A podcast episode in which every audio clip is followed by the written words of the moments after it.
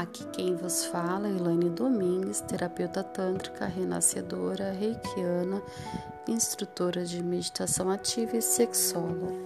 Hoje vamos dar continuidade ao chakra Muladhara.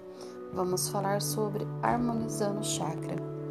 Quando os chakras estão em equilíbrio, desfrutamos de ótima saúde física, psíquica, caso contrário, fica-se vulneráveis aos distúrbios e às doenças. Ao estarmos saudáveis, nossos chakras giram com ritmo em sincronia.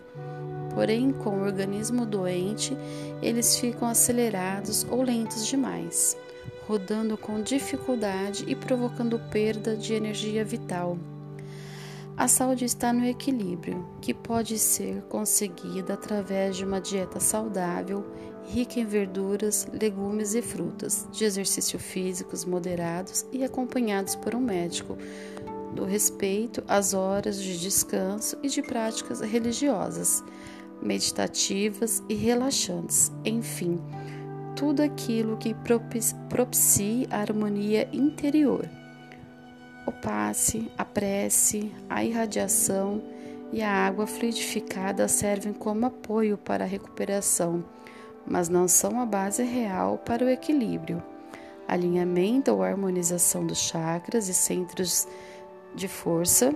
Devemos lembrar que chakra bloqueado não é causa, mas consequência.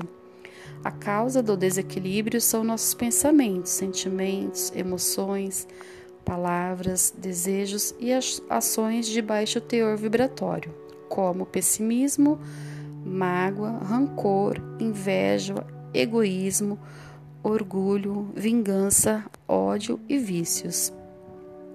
Para que a pessoa se reorganize energeticamente, é essencial que haja uma moralização e o abandono de seus vícios, ou seja, ela precisa se reformar moralmente, agindo de maneira cristã em todos os momentos da vida.